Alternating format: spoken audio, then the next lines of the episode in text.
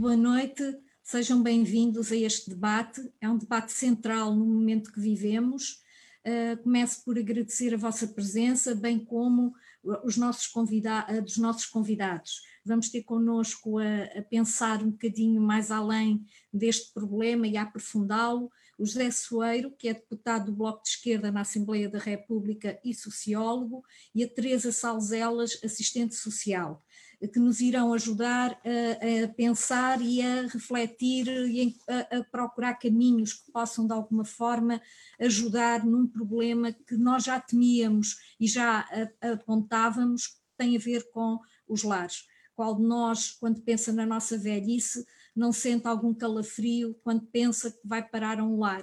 E este é um sintoma que nós não desejamos que continue a ser sentido. Por isso, eh, nós, eh, com a pandemia, em mais de 3.250 mortos, nós temos 1.090 de eh, idosos. É um número demasiado elevado para uh, o país que temos. Temos também relatos horrorosos dos familiares de, dos que sobreviveram e da realidade que foi vivida em dias de angústia nesses lares. Sabemos todos que não são todos iguais, são milhares os lares que existem em Portugal, temos 2.520 que são instituições residenciais, dos quais 1.673 pertencem à rede solidária e 847 à rede lucrativa. Nós, eh, entre o grupo de mais de 60, que é o grupo que organiza este debate, procuramos refletir todas as questões que têm a ver com as especificidades da idade de quem eh, passa os 60 anos. E eh, tentamos refletir no sentido de que encontrarmos caminhos e, e corrigirmos algumas coisas que não estão bem para os nossos idosos no país. Neste, hoje vamos falar de, de lares, noutros momentos já temos feito outros debates a falar de, outras, de outros temas. Um, entre nós, eh, quando refletimos tudo isto, pensamos que mais do que apontar o dedo à situação uh, grave que se vive, uh, se calhar é o momento de encontrarmos caminhos alternativos. Alguns de nós falam na importação das nursing homes, outros no co-housing, Uh, mas há, há, há, outros que falam de benefícios fiscais e alterações à legislação laboral que proteja quem cuida dos seus ascendentes em casa. Um, também há uma constatação muito clara, é que nenhum, não há nenhuma resposta para os séniores que seja pública em Portugal e, portanto, não há aqui uh, o critério de, de, de, de, escolha que possa ser seguido pelo, pelos portugueses e portuguesas. Portanto, há aqui caminhos que temos que aprofundar. O, o, apoio domiciliário também é um dos motivos que hoje nos leva a conversar aqui durante esta noite. Uh, uh, junto das autarquias locais, percebemos que cada vez mais uh, investem nesta solução para manterem os idosos o mais tempo possível nas suas casas, não só com apoio domiciliário ao nível da saúde, como também apoio em arranjos no domicílio, respostas alimentares, de higiene, etc.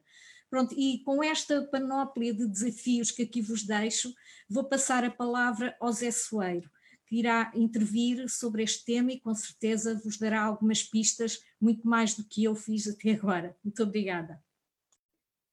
Muito boa noite a todos e a todas. Queria saudar o grupo mais 60 pela organização deste debate. O tema é evidentemente da maior pertinência e fico muito feliz de, de, estar a fazer esta conversa com a Violinda e com a Teresa Salcelas, com quem há muito tempo, que há muito tempo me vem inquietando sobre o problema que nós estamos a viver nos, nos lares e a necessidade que nós temos de reinventar as próprias respostas sociais. Hum, eu queria, assim, numa nesta primeira intervenção, fazer um pouco um panorama de, do, do, quadro que nós temos, do quadro do ponto de vista da situação social e também dos modelos de resposta que, que nós temos. E, e, vou dizer algumas coisas que são, que são evidências, que talvez sejam repetições, mas acho que vale a pena começar por esse princípio. Nós, hum, nós temos, eh, em Portugal, temos assistido a, uma, a um aumento muito positivo da esperança média de vida. Só que o, o, aumento da esperança média de vida não tem vindo a ser acompanhada de, hum, digamos assim, de uma manutenção da qualidade com que se vive esses anos que nós vivemos a mais. E isso é um problema que, que, tem, evidentemente, muitas dimensões, mas uma das dimensões é precisamente uh, uh, o facto de, a esse aumento da, da, esperança de vida, corresponder também um aumento da dependência e de nós não termos um modelo de resposta à, inter, à dependência e à necessidade de cuidados que seja uh, humano, respeitador da autonomia e que garanta direitos às pessoas. Um, o regime de cuidados em Portugal é um regime muito marcado por uma lógica familialista, ou seja, mesmo do ponto de vista uh, constitucional e da concepção da organização dos cuidados, nós continuamos a pensar as políticas públicas, a enquadrar as políticas públicas a partir da ideia de que os cuidados são essencialmente os cuidados das pessoas dependentes, sejam elas eh, crianças, sejam elas idosos, sejam elas pessoas com com deficiências ou com doenças crónicas, com demência, que são eh, eminentemente, os, os, cuidados sociais são eminentemente uma obrigação familiar.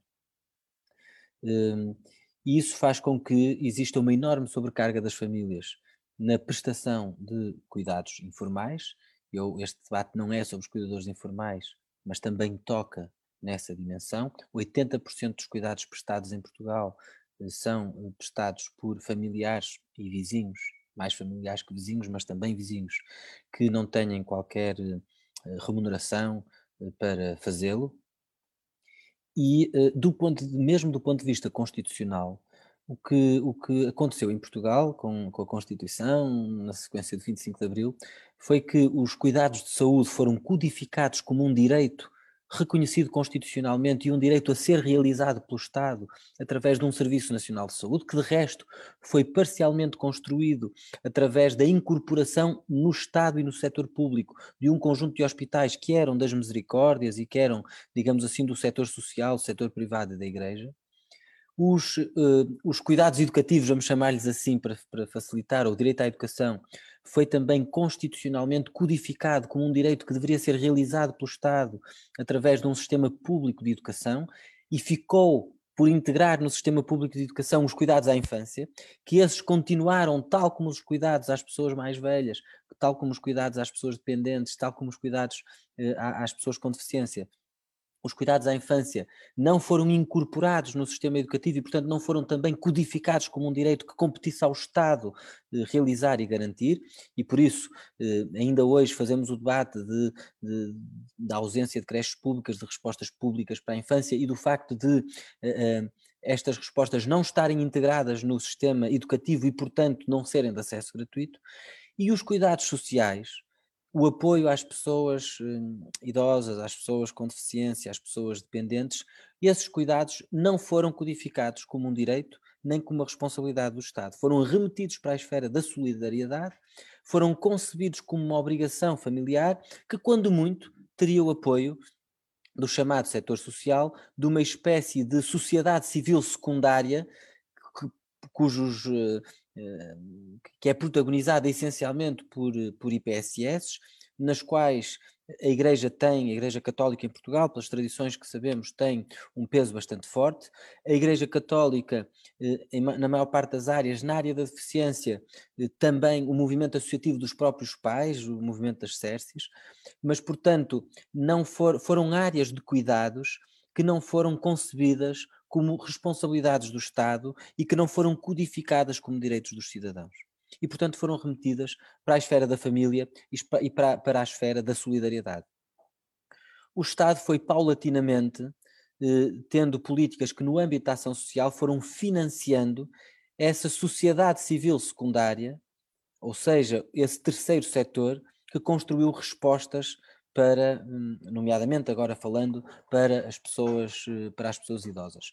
Só que, eh, mesmo com esse desenvolvimento, estamos a falar neste momento na rede social estamos a falar de transferências na ordem dos 1.500, 1.500 eh, milhões de, de, euros todos os anos que são transferidos para acordos de cooperação entre a Segurança Social e instituições do setor social para o apoio às várias valências, não apenas, não apenas para as pessoas idosas. No caso dos acordos de cooperação eh, para as pessoas eh, destinadas a respostas sociais para as pessoas idosas, estamos a falar de 651 milhões de euros anualmente que são transferidas, transferidos para eh, instituições particulares de solidariedade social, para respostas como estruturas residenciais para pessoas idosas, portanto, os chamados lares de idosos, que se costuma chamar os lares de idosos, para centros de dia, mas também para o serviço de apoio domiciliário, para os centros de noite, para os centros de convívio e para unidades de longa duração e manutenção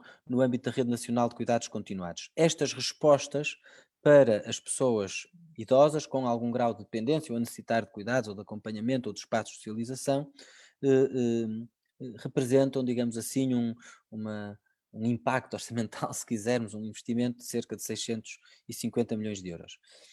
Eh, esta verba contrasta um pouco com as transferências diretas à família porque, e às pessoas eh, dependentes, porque se nós compararmos o que é transferido para instituições e o que é transferido para as famílias, para as pessoas poderem ficar em casa, é, é cerca de metade. No complemento por dependência de primeiro e segundo grau, que digamos assim seria a prestação mais eh, dirigida a, a, a responder a pessoas com maiores de 65 anos e que tenham algum grau de dependência, estamos a falar de cerca de metade. E mesmo com este investimento, eh, a, a, a, as pessoas que têm acesso a cuidados formais eh, são uma escassa minoria da população idosa. Eh, os últimos dados apontam que apenas 12,8% das pessoas idosas têm acesso a alguma resposta por parte da rede social, seja no apoio domiciliário, seja nos lares de idosos, ou nos centros, eh, nos, nas estruturas residenciais para idosos e nos centros de dia. O que significa que a maior parte das pessoas idosas não tem uma resposta de cuidados formais e, portanto, ou está no autocuidado ou está dependente de familiares que cuidam ou, em alguns casos, de de vizinhos. E, portanto, temos um primeiro, um, um, primeiro problema, que é que nós temos um sistema de cuidados muito assente na responsabilidade familiar, que do ponto de vista dos cuidados formais está completamente entregue a um monopólio privado, financiado em grande medida pelo Estado, um, e, que, e que tem uma enorme escassez de resposta face às necessidades que existem. Se nós somarmos a isto a existência de um setor privado lucrativo que não é acessível à esmagadora maioria das pessoas, nós podemos ter uma ideia de porque é que eh, eh, tem tanta expressão no nosso país o fenómeno dos lares clandestinos. É porque nós, estamos, nós temos uma espécie de mistura explosiva que não, está, que não está a ter resposta entre transformações no domínio da família, que faz com que as famílias já não tenham também as condições, do ponto de vista da sua organização, para prestar os cuidados que prestaram noutro, noutros tempos, nomeadamente do ponto de vista do convívio intergeracional e da integração intergeracional. Nós temos respostas eh, eh, eh, respostas que, que, não sendo públicas são apoiadas pelo Estado, respostas com, apoiadas pela Segurança Social em número muito insuficiente face às necessidades, temos um setor lucrativo que não é acessível e isto faz com que exista, com, com que se multiplique, com que cresça um setor clandestino que, eh, que acaba por ser, digamos assim, muitas vezes a última, derradeira e desesperada resposta para muitas famílias. Para além desta questão, eu acho que, para além da, da, questão de nós não termos uma política pública de cuidados, nós não termos codificado os cuidados como um direito eh, que o Estado deve realizar, para além de nós não termos infraestruturas públicas de cuidados, nós temos também que discutir qual é o modelo de cuidados que nós temos. Porque eh, nós temos a discussão política de se deve haver ou não uma resposta pública, creio que deve, o Bloco tem-no defendido. Mas nós temos que discutir, discutir, também que resposta pública é que nós queremos. Isto creio que vai entroncar muito com o que a Teresa nos trará, com a reflexão que a Teresa nos trará, porque nós temos eh, a experiência, a realidade que nós temos dos, das estruturas residenciais para pessoas idosas, dos, dos, chamados lares de idosos, não é nada animadora.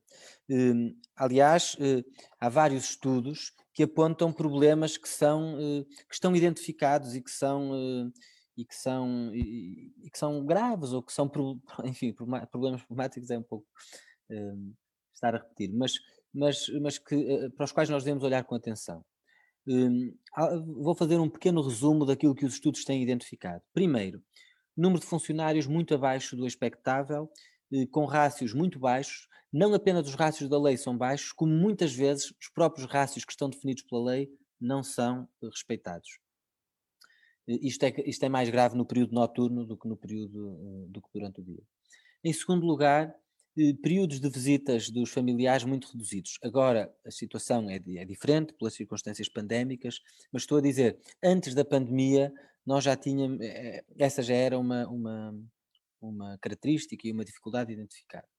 Em terceiro lugar, eh, as atividades desenvolvidas são muito limitadas. São muito limitadas, são muito limitadas porque são poucas e são muito limitadas no tipo de atividades que se desenvolve e no tipo de, digamos assim, de sociabilidade que, que de experiências que promovem.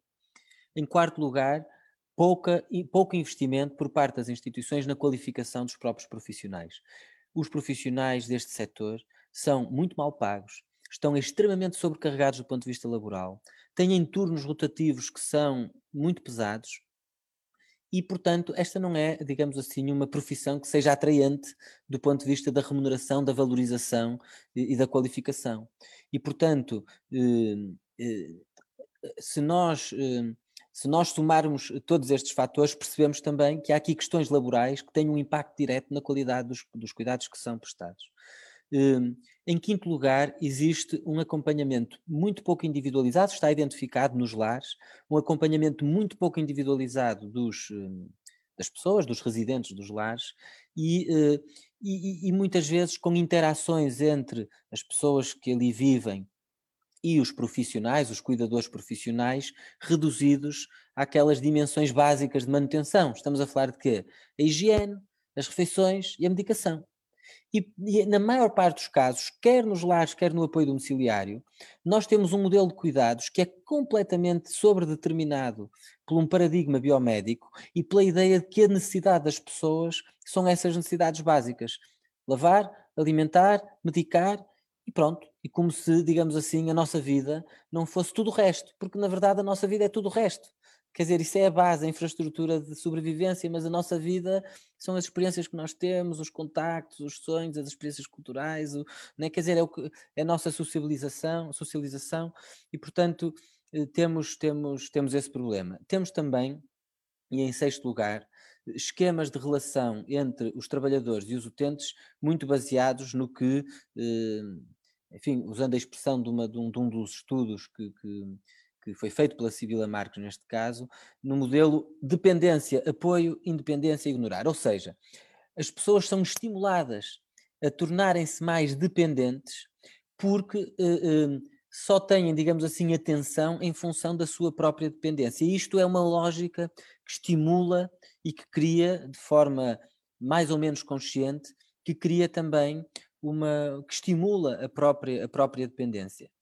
E muitas vezes há relações entre as relações entre os trabalhadores e os utentes também são utentes pode não ser uma palavra muito bonita, mas pronto, entre as pessoas que vivem nos lares, os residentes dos lares, como quisermos, mas que são muito marcados por por uma por um certo desrespeito pela pela autonomia e pela, pela dignidade das pessoas. Não quer dizer que os, que os trabalhadores muitas vezes façam isso por mal, mas está identificado, não estou a dizer nenhuma novidade, que prevalece muitas vezes uma infantilização das próprias pessoas que residem nos lares, que, eh, que são, digamos que são com quem se comunica de forma paternalista com a chamada conversa de bebê, o baby talking, não é? tratando as pessoas como se fossem bebés, como se fossem infantilizando-as, o que, sem dúvida nenhuma, afeta a própria autoestima das pessoas.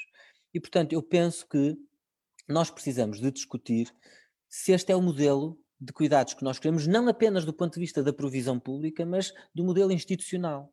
Porque nós, o, o, nós temos, de facto, um modelo institucional, um modelo de lares, que para utilizar uma, uma tipologia do, do Paulo Pedroso, é um modelo que basicamente, eh, que basicamente reproduz a instituição hospitalar e a instituição prisional. E, portanto, nós temos lares que são lares hospitais e lares prisões, mas em que nem sequer existe do ponto de vista, por exemplo, dos cuidados de saúde, nem sequer existe uma, uma prestação de cuidados de saúde quando nós sabemos que muitas vezes as pessoas já vão para o lar numa idade avançada e com necessidades de manutenção do ponto de vista da saúde muito grandes. E, portanto, e para terminar, penso que nós precisamos de discutir de forma integrada, um, como é que nós queremos ter uma política pública de cuidados e codificar e transformar os cuidados sociais num direito. Dois, qual é o modelo de resposta que eu penso que não deve passar para um modelo institucional e devemos trabalhar na desinstitucionalização, na permanência nos nos, na, na, residência das pessoas, em modelos comunitários alternativos de que a Teresa Salcelas nos falará, porque ela tem uma longuíssima reflexão e experiência sobre isso. E também acho que não podemos pensar estas duas questões sem pensarmos eh, a questão laboral dos profissionais dos cuidados e do reconhecimento e da valorização da formação, da qualificação destes, destes profissionais. Há outras matérias que a Diolinda já identificou e sobre, nós, sobre as quais nós podemos falar, que têm a ver mais com, nesse outro modelo, mais uh, que aposte mais na permanência das pessoas no seu domicílio, o que é que nós podemos fazer do ponto de vista das licenças, do ponto de vista dos, da, da fiscalidade, do ponto de vista de, de, outras respostas que possa, que possa apoiar. Pronto, desculpem se me alonguei um bocadinho. Obrigada, Zé. Agora passo a palavra à Teresa Salzela.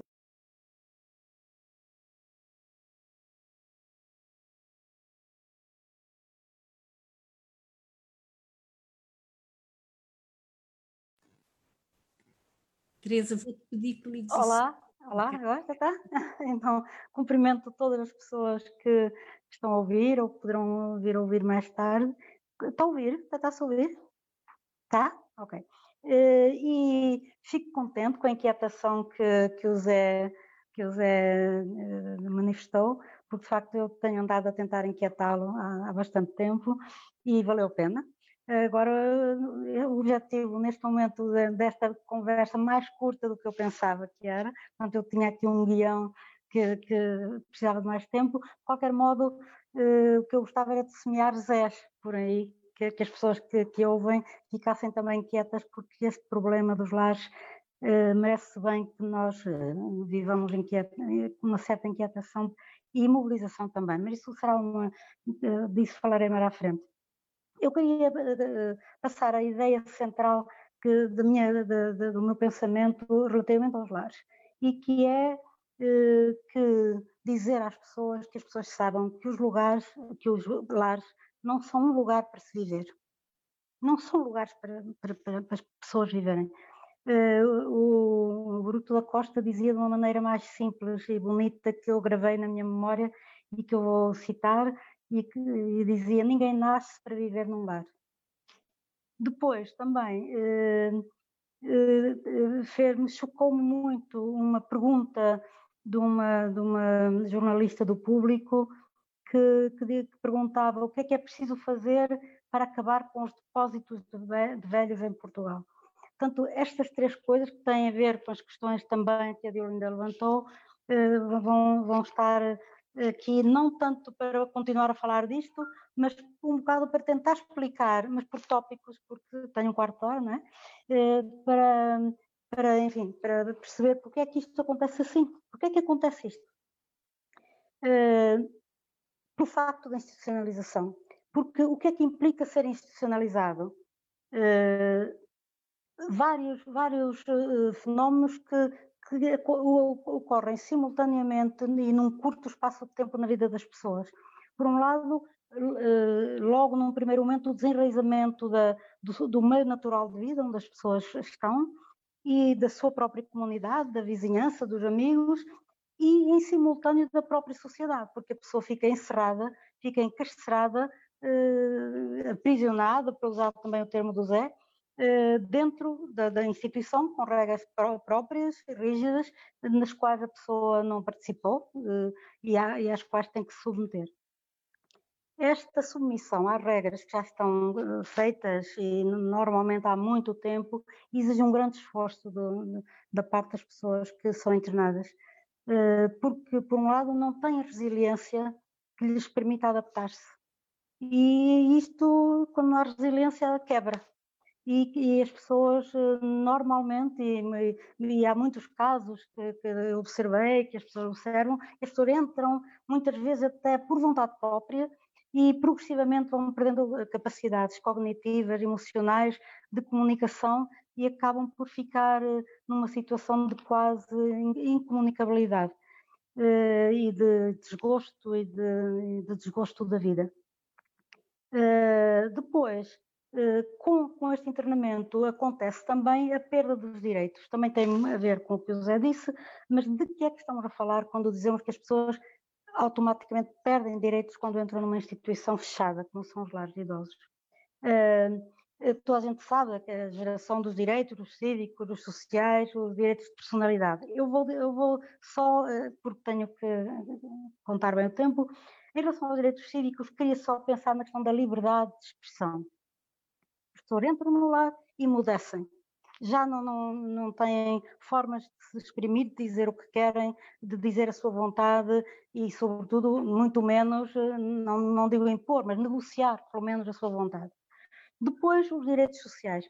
Eu tinha pensado parar aqui um bocadinho no, nos direitos sociais, porque era, era útil, penso eu, eh, enquadrar aqui como é que nascem os direitos sociais e porque é que se chegou a esta situação em que as necessidades das pessoas, do bem-estar das pessoas, foi completamente eh, posto de, de, lado relativamente pela parte do Estado, foi entregue a privados lucrativos ou privados solidários, da, portanto, IPSS, e nem uns nem outros conseguem promover o bem-estar eh, e a qualidade de vida que é devida às pessoas, eh, às, pessoas, a, todos, a, todas as pessoas e, e às pessoas eh, que estão internadas também. Os direitos sociais surgem com a questão da, do direito à reforma, com o Estado Social. Aliás, o Estado de Bem-Estar Social, era assim que se chamava originalmente. Mas o bem-estar caiu, e agora só, não sei se deram conta disso, agora chama-se o Estado Social. O bem-estar foi. Eh, e foi, e foi na por cima entregue a quem não tem, eh, não é uma entidade pública, nem é o Estado. Os sindicatos, por seu lado, insistem muito na questão monetária, na questão da, da reforma, como sabem, e, e, os serviços, tudo, toda a produção de serviços de bem-estar e, e, e, qualidade de vida eh, não, não vemos os sindicatos a, a juntar às suas reivindicações este, este tipo de, de direitos. Depois, ainda mais sensível, é, são os direitos de personalidade, a última geração dos direitos. E é aqui que se inclui, agora vou ser muito rápida, é o direito ao nome. O Zé falou no Baby Talking, o direito ao, nome, ao nosso nome, o direito à nossa imagem, o direito à intimidade, o direito à identidade, o direito à alteridade, ele é diferente do outro, cada um de nós é diferente do outro, precisa do outro para ser reconhecido, mas precisa de ter uma identidade própria que também os outros reconheçam. Uh, depois também há aqui uma, a questão da dignidade que o José falou também, e a questão da autonomia da vontade, que é, que é o que se perde também. Uh, há também uma, uma, questão que é importante e que também o José falou um bocadinho, que é o controle o direito ao controle do seu próprio corpo. E vão, aqui inscrevem-se essas vertentes higienistas do banho, da higiene do estar lavado, e a pessoa não tem mais eh, direito a escolher se quer tomar banho, se não quer tomar banho, e finalmente a questão da privacidade. É evidente que em estruturas coletivas eh, como são estas, com uma densidade enorme de, de pessoas, eh, eh, a privacidade também é um valor que, que, que vai. Eu, eu queria agora passar para uma questão mais poética, filosófica, porque isto é muito pesado, mas de qualquer modo a poesia fala de muitas coisas que nos faltam. E vou citar muito rapidamente, então, o, o que o júri do Prémio Nobel disse sobre sobre a obra poética da Louise Gluck, que teve o Prémio Nobel da Literatura, mas que é uma poeta. E então o júri disse: a voz poética, com austera beleza, torna universal a existência individual. Portanto, esta senhora é esta voz. E eu, eh, isto já, do meu ponto de vista, é poesia, mas é também ética, porque é isto que nos torna, é este valor, esta essencialidade do ser humano, que nos torna seres únicos, seres irrepetíveis, seres que, eh, que, que, cruzando com aquela universalidade, têm também a sua individualidade e é essa, eh, é essa a nossa especificidade e a nossa essência. E essas pessoas, e esta essência, não, não permanece sempre, independente de sermos novos, velhos, crianças, eh, e está presente também nestas pessoas que estão, eh, que estão internadas. E isto acrescido ao facto de sermos ser, um ser social, eh, traz-nos a necessidade de esta, esta, esta essência do ser humano e esta, este, este, esta categoria de ser único e irrepetível se concretizar só na relação. Portanto, nós somos seres que temos que ter interação para nos realizarmos, para realizarmos a nossa própria, nossa própria natureza humana. E, e, estas, e esta relação ou interação, se quisermos, interação com o outro, eh, tem vários níveis. E nenhum deles se pode excluir, do meu ponto de vista. Há o nível da intimidade, da família, seja a família que for, pode ser uh, de amizade, até o, o, o, círculo mais íntimo que nós temos, que, que as pessoas têm e que tem que, que deve existir. Uh, pensem agora nos lares. Uh, há um segundo nível que é o contexto envolvente vizinha, da vizinhança, dos amigos que conhecemos, mais amigos, menos amigos, das pessoas conhecidas, e depois temos a questão da sociedade em geral. Um, um indivíduo, uma pessoa que entra num lar, encerra-se fica. Aliás, há um livro que se chama Encerrados e que, que é isso, portanto, aprisionados também, a ideia de prisão, portanto, perde o direito a isto tudo. Por isso é que aquelas três frases que eu citei no início têm, eh, para mim, têm muito sentido.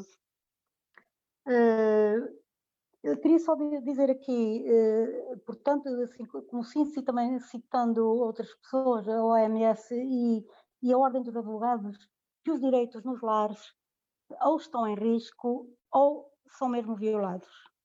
Isto é dito pela Ordem dos Advogados e a própria OMS propõe mudanças imediatas e urgentes para, para o, eh, relativamente à forma como os, os lares de idosos trabalham. E depois fala uh, concretamente no retrato, diz, afirma que há um, que o retrato dos, eh, do, do, do, dos lares é profundamente preocupante e, sobretudo, no setor dos cuidados continuados, foi exacerbado com a pandemia, mas já existia antes. Portanto, esta é, esta é a questão. Não é porque há pandemia que há problemas nos lares, há pandemia porque tudo, todos estes direitos e todas estas condições são negadas às pessoas. Uh, Falta-me quanto tempo? Tem quatro minutos. Quatro. Bom, né, então, eh, para fazer, para fazer a análise dos lares, vou então ser eh, só por tópicos. Para fazer a análise dos lares, do meu ponto de, do meu ponto de vista, seria necessário fazer um diagnóstico eh, multidimensional, multidisciplinar, portanto, com várias, sobretudo as ciências humanas, mas também com as estatísticas, claro, mas enfim, mas dando sobretudo a voz às pessoas que estão nos lares, na perspectiva das pessoas que estão nos lares. Isto exigiria uma metodologia eh, de, da história de vida, do inquérito, da, da, da entrevista aprofundada, mas num ambiente feito por profissionais muito, muito, já muito experientes, para que nós soubéssemos o que é que as pessoas sentem, como é que as, as pessoas vivem isto. De facto, fala-se muito dos lares, sabemos muito pouco como é que isto é vivido pelas pessoas. E era importante que soubéssemos para podermos responder numa, na, na, na, alternativa aos internatos a esta, este, estas as necessidades eh, que as pessoas eventualmente possam vir a manifestar. Portanto, eu penso que há uma rede, e de, de, de acordo com Zé, que há uma rede de respostas sociais que tem que ser tem que ser criada, deveria ser criada, devíamos lutar para que isso existisse. O caminho será o da desinstitucionalização progressiva. Isto não é nenhuma novidade, não é ideia minha. Uh, nos anos, fim dos anos 80, estive em Itália em parceria com, com um projeto que tinha cá em Portugal, não vou poder falar dele hoje, já percebi, não, mas não interessa esta questão da desinstituição fez-se em Itália. Fala só um bocadinho, Teresa, fala um bocadinho dele. de, não sei, quatro minutos já, mas pronto, mas talvez depois no debate. Uh, Sim, no debate, então. Mas desinstitucionalizar é retirar pessoas dos, de, de, dos asilos, lá chamavam asilos, se chamavam de câmaras da morte, eu lia os jornais e, e de facto era assim que, que, para que, porque as pessoas estavam semivivas. Isto também é uma expressão que não é minha, era, era a expressão do, dos técnicos e dos diretores lá dos projetos que, que utilizavam. Portanto, é preciso retirar pessoas das instituições porque há alternativas, muitas já foram experimentadas. Devo dizer que houve retrocessos, já, já, houve, uh, já houve experiências, já houve respostas que existiram e com, com o ambiente social, com o neoliberalismo, com, com um centrar de, dos interesses não, para, para, para, outros, para outros objetivos, caiu, caiu muito a dimensão social, como todos sabemos. Agora, valia a pena a questão, portanto, a minha ideia principal aqui é da desinstitucionalização. Não quer dizer que, isto não quer dizer esta agora quer acabar com os lares e, e, e acontece o quê? Eh, acontece que nós temos progressivamente ir eh, pensando e ir experimentando soluções que, que, são possíveis e que são a uma escala mais humana e que, que vale a pena e que vale a pena eh, eu acho que, que, são, que são um desafio, mas não é um desafio do outro mundo. Há coisas muito mais difíceis que se fazem. Só, vou só uh, elencar os princípios orientadores que devem estar presentes para para a criação dessas respostas alternativas. O respeito pelos direitos, pelos direitos bem estudados, bem esmiuçados, eh, mas, eh, enfim, todos os direitos que as pessoas têm. A convivência com, uh, com outras gerações.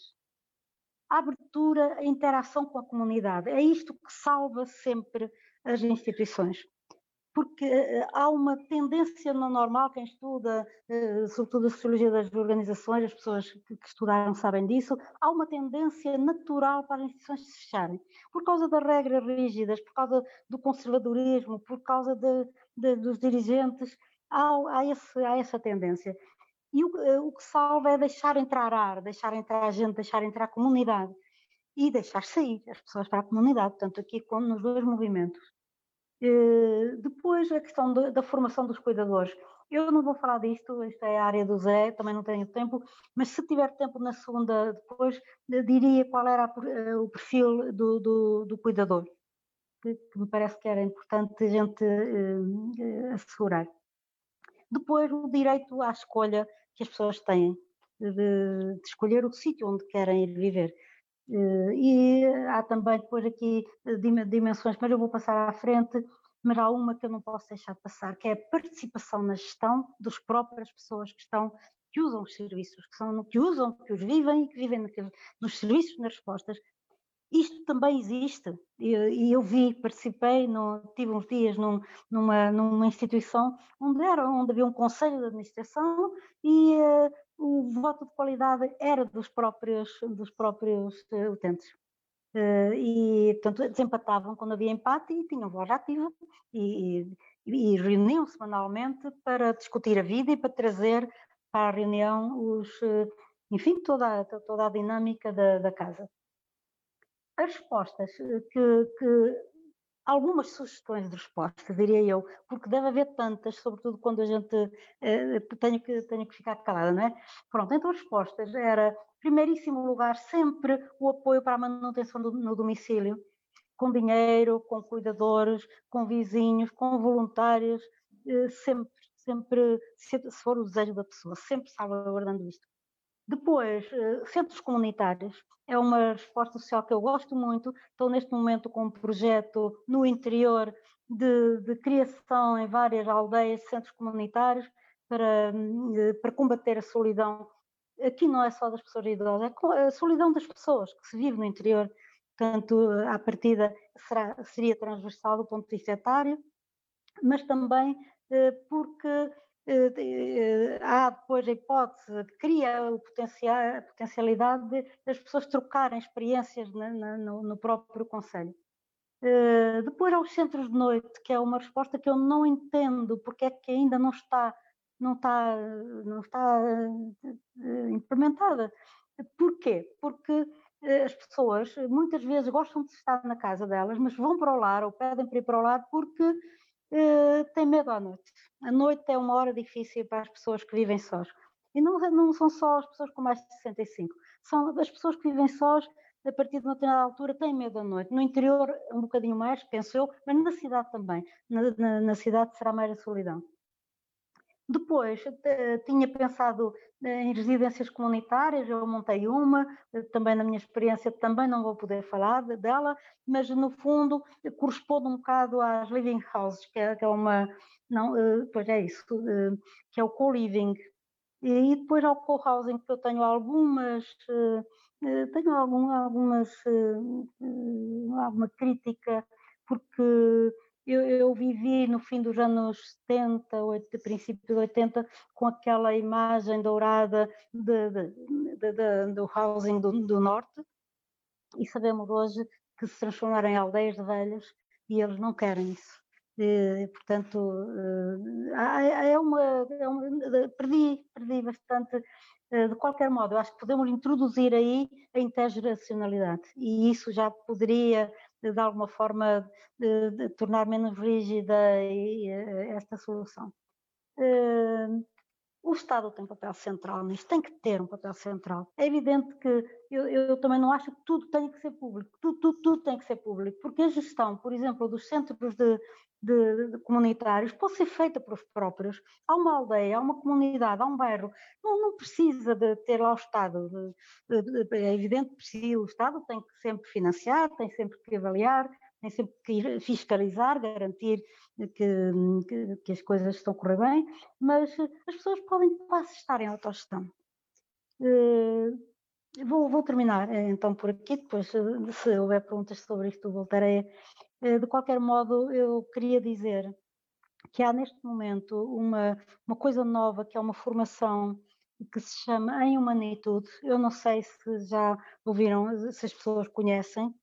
Eu assisti há muito pouco tempo a uma formação sobre, sobre humanitude e aqui a questão, para além do, da, da, dimensão política, da dimensão hum, social, enfim, da dimensão humana, eh, põe, põe muito também a questão do, do amor, da empatia, da, da compaixão. E, e isto parece-me que é uma coisa importante. E, e, teria que ter reflexos, penso eu, nos cuidadores e nas pessoas que convivem e que ajudam as pessoas, as pessoas idosas. Obrigada, Teresa. Uh, pois na, na, segunda volta poderás acrescentar aquilo que te ficou uh, por dizer. Uhum. Tenho aqui algumas intervenções, algumas questões, não, não me colocaram perguntas diretas, eh, uhum. são observações. O António Baião pergunta ao, ao Zé Soeiro se há condições agora para apresentar o projeto de lei de 2016 que o Bloco de Esquerda tinha sobre as, o Manual de Boas Práticas em Lares. A Fernanda Queiroz ficou muito admirada porque desconhecia que os, cuidador, os cuidados aos mais velhos não estavam codificados. Uh, uh, o Armindo Silveira afirma com muita convicção que o Estado deve assumir responsabilidades maiores nesta, neste campo. A Berta Alves coloca uma pergunta que tem toda a, a, a atualidade, que é se os, os, os idosos podem ter o direito de escolher correr riscos, ou seja, em situação de pandemia, podem escolher recusar as restrições aos contactos sociais e, e com familiares? É, é, uma das perguntas que aqui vos deixo. Havia também observações que há lares e asilos que não se pode colocar tudo uh, dentro do mesmo saco, e um, um, um, um senhor, o Fernando Figueiredo, o Luís Figueiredo, afirma, diz que no lar, no lar dele a, gestão é feita com a opinião dos seus utentes e, portanto, já uh, penso que refere uma boa experiência na linha do que a Teresa acabou de referir. E, e agora, quem disse isso, desculpa, Berta, é o Armindo? Não, este quem disse foi o Luís Figueiredo. Ah, Luís Figueiredo, ok. Um, o Armindo defende que uh, o Estado deve de facto assumir responsabilidades maiores neste campo. E depois há muitas saudações à oportunidade do debate. Um, agora, se calhar, fazia ao contrário. Como é que vocês preferem? Fala primeiro o Zé ou a Teresa, como vocês preferem. Se calhar fala o Zé e fecha a Teresa, não?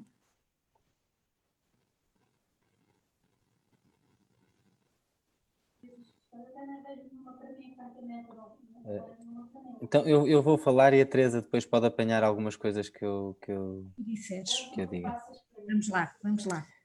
Depois, Teresa, não te esqueças que quando fores tu a falar tens que voltar a ligar o som, que entretanto estás sem som. Um, bom, um, sobre o, vou ser assim breve sobre as, as, perguntas. O Manual de Boas Práticas, claro que podemos voltar a apresentar. Um, eu creio, aliás, que, que devíamos apresentar mais algumas coisas sobre isto.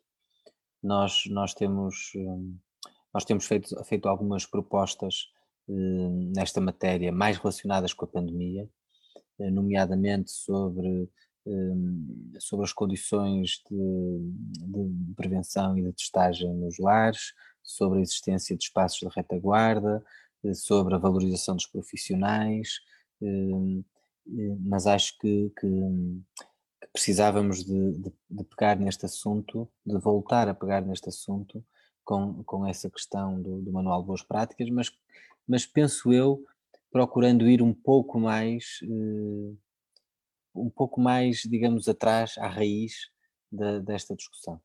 Ou seja, eu acho que nós devíamos preparar-nos com muita consistência para propor, no fundo, o que, o que eu penso que seria uma alteração à própria lei de bases da segurança social, no sentido de que, um, de que estas respostas e estes cuidados fossem, de facto, eh, concebidos como um direito e no sentido também de repensar a relação do Estado com, com os cuidados sociais e de lançar as bases de uma infraestrutura pública de cuidados que não tem que passar pela nacionalização imediata de todas as, as, as infraestruturas da responsabilidade do terceiro setor, evidentemente, mas que, mas nós, vejam, nós agora temos estado a discutir, e até foi uma proposta que está no orçamento, e, e até, por exemplo, o PCP tem insistido bastante nisso, que é, é preciso investimento para construir lares públicos. Eu acho que evidentemente é preciso investimento para construir, para construir uma infraestrutura pública de respostas, mas este seria, se nós vamos, a direita também tem insistido, e o próprio Partido Socialista, no reforço do financiamento das IPSS. Penso que há uma coisa que é comum, que é consensual. Nós precisamos de reforçar o investimento nos cuidados, porque existe uma enorme carência, uma enorme lacuna.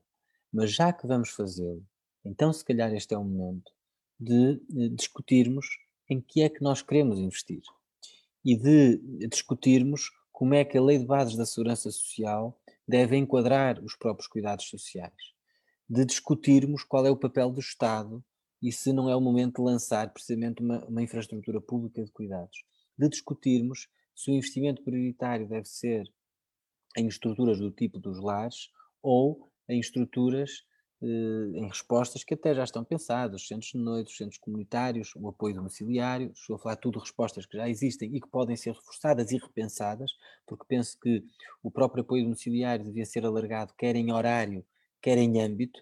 Quando eu digo em horário é funcionar durante a semana e ao fim de semana, funcionar muito mais tempo, não ser só uma visita de 15 minutos, eh, e incluir outras valências que não apenas aquelas de que falávamos, ou seja, se calhar devemos pôr ao mesmo nível dos cuidados domiciliares, do apoio domiciliário que é preciso prestar, hum, a higiene, a alimentação e a, e a cultura.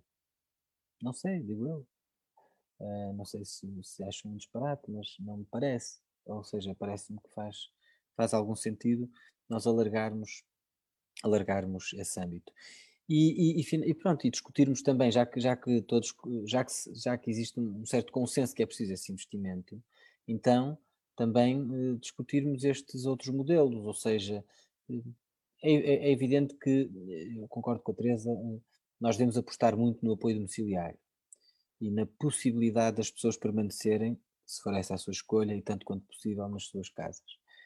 Isso não quer dizer que não haja nenhuma resposta do tipo residencial, de estrutura residencial, mas mesmo as respostas de estrutura residencial nós já vimos que instituições que foram pensadas em que as pessoas estão, várias pessoas no, no mesmo quarto, em que eh, são muitas pessoas na mesma instituição, têm muitas desvantagens. Portanto, nós precisávamos, mesmo, mesmo pensando nessas estruturas, de as integrar muito mais na própria comunidade. A Teresa chamava a atenção para um aspecto que me parece importante e interessante, que é nós uh, apostarmos no caráter intergeracional das respostas. Uh, o ideal realmente era que os equipamentos, as infraestruturas de cuidados, não fossem formas de segregação etária e fossem espaços de convívio entre as diferentes pessoas que precisam de cuidados. E todos nós, de alguma forma, precisamos de cuidados. As crianças precisam de cuidados, nós precisamos, os adultos precisam de cuidados, as pessoas quando envelhecem ficam mais dependentes, precisam de cuidados. As pessoas que às vezes têm uma doença ou têm um acidente precisam temporariamente de cuidados. E depois os cuidados não são apenas as respostas à dependência física, mas são também as respostas às nossas aflições eh, sociais e emocionais. E então nós também podemos pensar as infraestruturas de cuidados eh, a partir de uma concepção mais abrangente de cuidados e de uma espécie de ecologia de cuidados que inclui toda a cidade como uma infraestrutura de cuidados. O que eu estou a dizer pode parecer muito abstrato, mas às vezes é menos abstrato do que parece. Se nós decidirmos, por exemplo, que os equipamentos escolares estão abertos ao fim de semana, estão abertos para as pessoas mais velhas, que as bibliotecas das escolas são bons sítios para, os, para as pessoas reformadas não ler o jornal, que as escolas não têm que ser só para as crianças, que, quer dizer, se nós começarmos a, a, a pensar no fundo que os equipamentos públicos podem ser infraestruturas eh, podem ser, por um lado, equipamentos eh, socioculturais ao serviço da comunidade e podem ser todos eles infraestruturas de cuidados e, e, e procurar misturar muito mais isto. Então eu, acho que, que, nós devíamos, por um lado, eh, revisitar a Lei de Bases da Segurança Social para poder consagrar os cuidados sociais como um direito sobre o qual o Estado tem responsabilidade. Isto não quer dizer que o Estado passe a ser, digamos, a prover 100% dos cuidados, pode haver provisão não estatal dos cuidados, mas tem que haver uma responsabilidade coletiva, porque senão a alternativa são os lares clandestinos e a sobrecarga das famílias.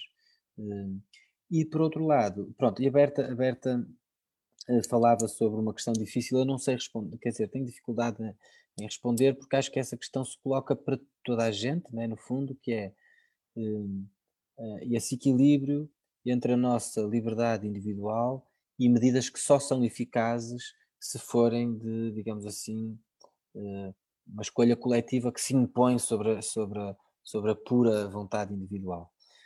As restrições à circulação são isso, não é? Agora, o que de facto eu acho que deve ser perfeitamente e profundamente questionado é porque é que eh, uma pessoa autónoma que resida num lar tem menos direitos do que uma pessoa autónoma que resida na, na sua casa nomeadamente do ponto de vista dos contactos, das saídas e das entradas. Isso eu tenho dificuldade em compreender. E eu digo autónoma, mesmo poderia ser dito em relação ao seu dependente, mas é muito complicado porque há boleia de há boleia de, de cautelas sanitárias perfeitamente compreensíveis, nós estamos a criar uma dinâmica de segregação, de solidão, de separação, que também é muito problemática se nós tivermos da saúde uma visão mais holística, que inclui não apenas nós não sermos infectados, mas que inclui as várias dimensões da nossa saúde.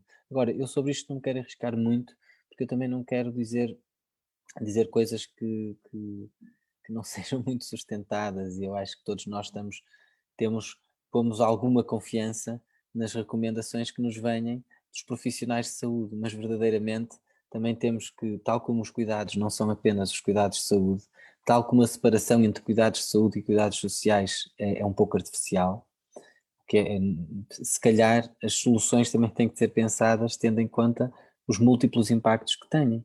Não é por acaso que, eh, quando agora se pensaram nas medidas de, de, resposta à pandemia, não se, não se foi exatamente pelas mesmas medidas, porque nós sabemos que temos que ponderar não apenas os efeitos sanitários, mas os efeitos económicos. Mas então haveria que juntar não apenas estas duas variáveis, a economia e a saúde, mas a saúde no seu aspecto mais global, né? na sua dimensão social.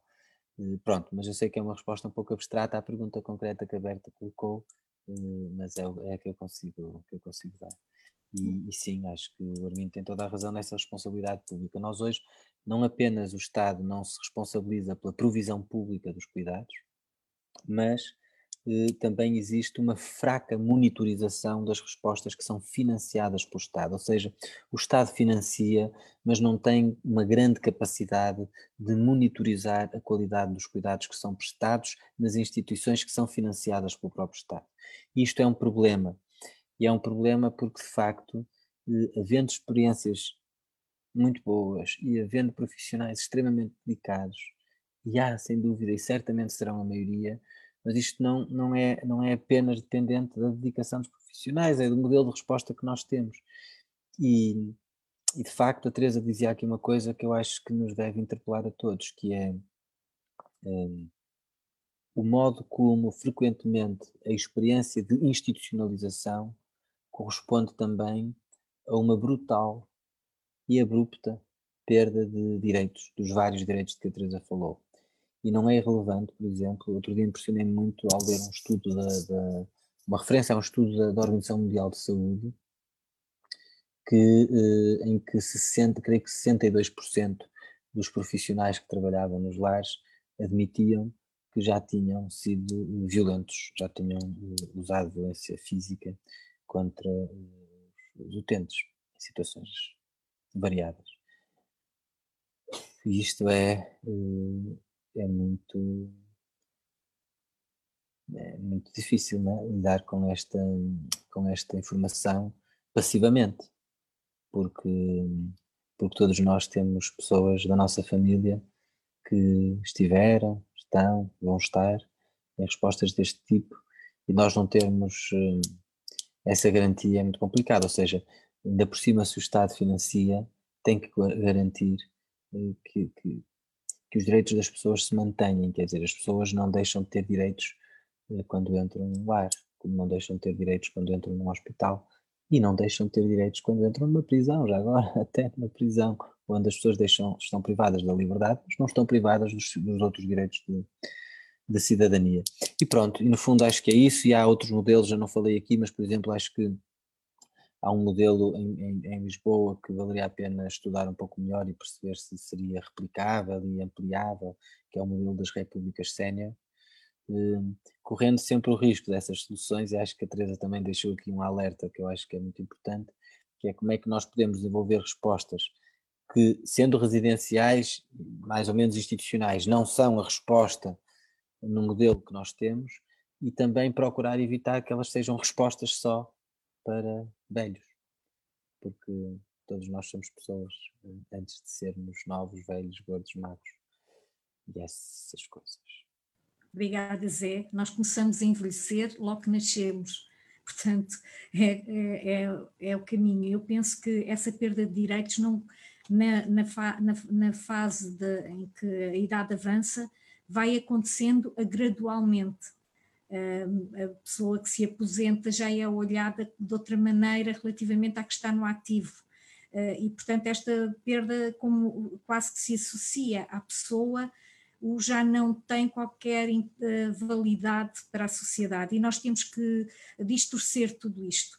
Teresa, vou-te dar agora a palavra, ah, é, é a última, és a última a intervir, o debate acaba por volta das 10 e um quarto, mais coisa menos coisa estarás à vontade para expor aquilo que há bocado quererias ter abordado e não conseguiste. Muito obrigada. Então, estou a ser. Tenho som? Tenho. Tenho?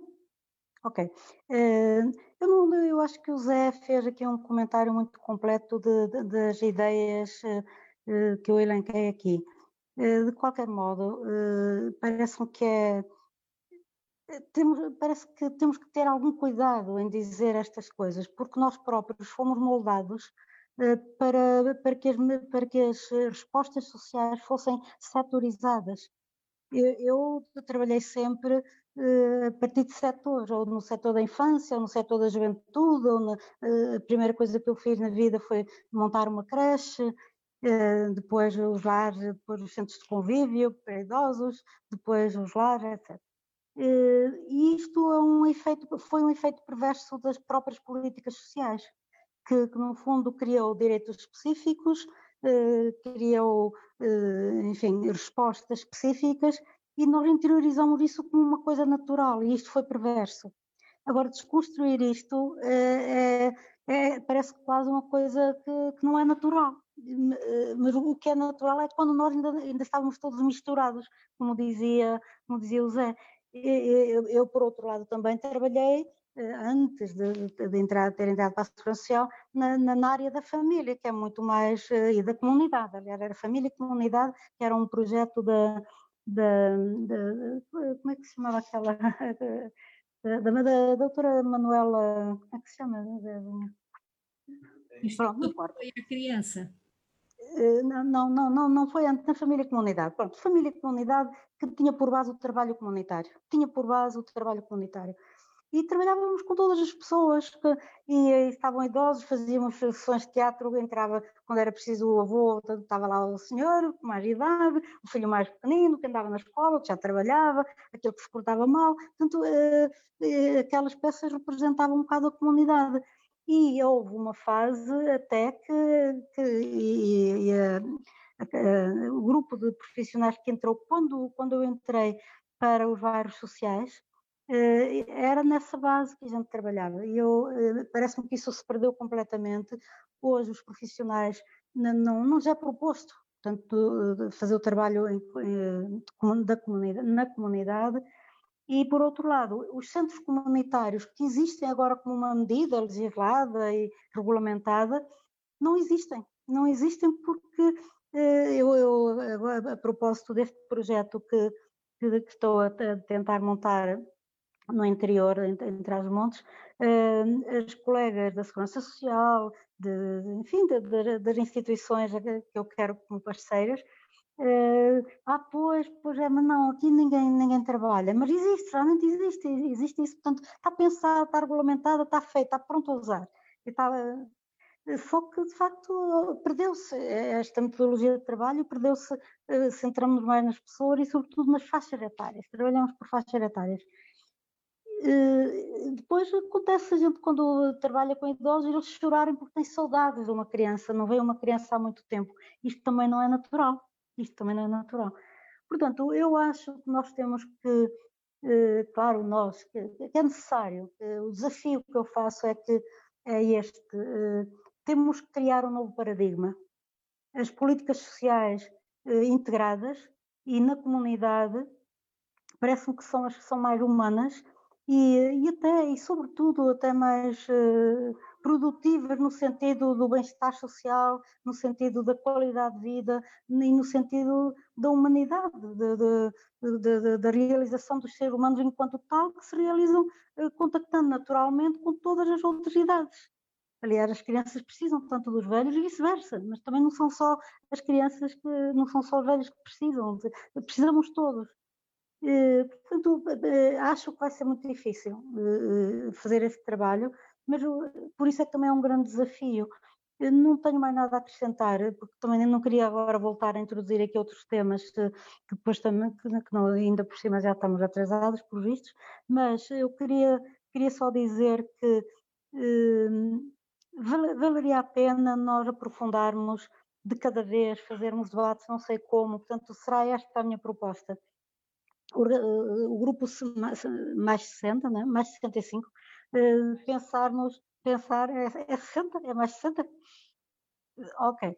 Eh, pensar em, em aprofundarmos eh, estas questões que, que, no fundo, praticamente foram só enunciadas e, e criarmos um movimento, um movimento talvez seja também exagerado, mas uma task force, convidarmos pessoas e, e não desistirmos de manter este debate vivo e a proposta viva, e a, para podermos fazer propostas.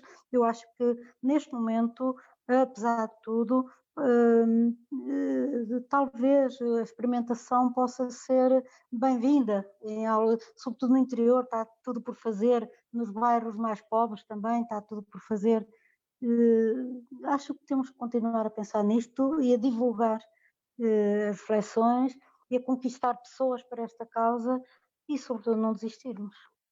Não tinha assim, neste, neste contexto, está, fechava aqui então a sessão, fechava a, nossa, a, minha, a minha participação. Muito obrigada, Teresa. Muito obrigada, Zé Soeiro. Nós somos dos que não desistimos, somos dos que resistimos e continuamos. Ficam aqui vários desafios. O grupo de mais de 60 irá continuar este trabalho. Juntem-se a nós. Para quantos mais formos, mais profundamente podemos ir e mais longe conseguiremos, com certeza, mudar isto. Olha, muito obrigada, uma boa noite e cuidem-se. Obrigado, boa noite. Obrigada, a todos e a todas. Pode subscrever este Mais Esquerda no iTunes, no Spotify ou na sua aplicação de podcast. O mesmo acontece com os outros podcasts do Esquerda.net, como Alta Voz, com leituras longas de artigos, os Cantos da Casa, com o melhor da música portuguesa, o Convocar a História, um podcast de Fernando Rosas com convidados diferentes todas as semanas, ou ainda o 4 e 20, o podcast quinzenal da atualidade canábica.